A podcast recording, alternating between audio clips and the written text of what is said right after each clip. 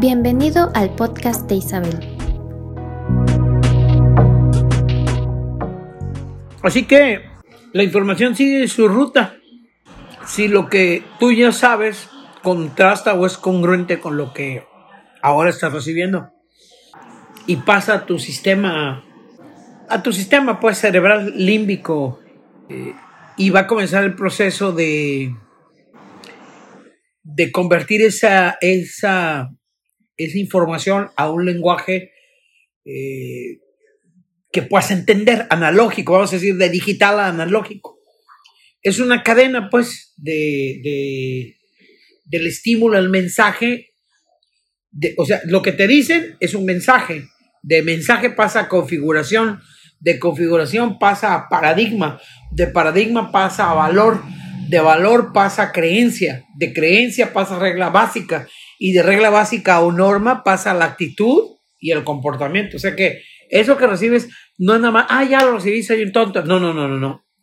Hace todo un proceso adentro de ti el proceso del conocimiento es un proceso impresionante porque lo configuras, pues, y cuando el mensaje que recibes no es nada más que lo recibes, lo configuras, lo haces un patrón en tu vida, lo haces un paradigma, y cuando lo haces un paradigma, lo, lo haces un valor en tu vida que te va a traer una creencia, y esa creencia te va a dar una norma, y esa norma te va a dar una actitud, va a regir tu actitud y va a regir tu conducta.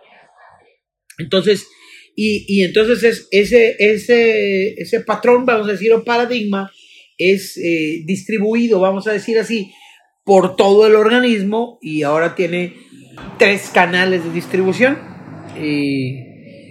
Entra el cuerpo entero en, todo su sistema eh, en esa acción y va a dejar eh, va a dejar la información en cada órgano, en cada tejido del cuerpo, todo, todo va a entrar, ¿no? Eh, eh, todo tu sistema endocrino va a entrar, todo su sistema inmunológico, médula, hígado, vaso, sistema neurolinfático, reparte la información por todo el organismo, ¿verdad? Increíble, ¿no? Eh, luego las células que van a, dar el mensaje que instalarán tus paradigmas en diferentes partes del cuerpo. dijimos al principio que tú recibes la información por los cinco canales para captar y procesar información. Algunos de esos canales cuando eh, creces quedan cancelados porque vas a protegerte de la calidad de información que, te bombardea, que recibes en el medio ambiente, porque puedan ser de amenaza para tu integridad, de cosas que están sucediendo en el exterior, exterior de tu vida. Más o menos a los cinco años la disponibilidad de canales a, de los cinco habrán quedado en dos o tres. Entonces, los padres, cuando están, eh, cuando tú estás con tus papás, pueden incurrir en comportamientos destructivos, pelear, ofenderse, gritarse, y el niño que los ve maltratarse, eh, pudiera cancelar, vamos a decir así, el canal de la vista o el del oído, para no tener que ver o, escuchar algo que le resulta difícil, doloroso de asimilar. Entonces, dijimos que el mapa de un país era algo general. Por ejemplo, vamos a, vamos a ver un mapa general. Los hombres nunca lloran.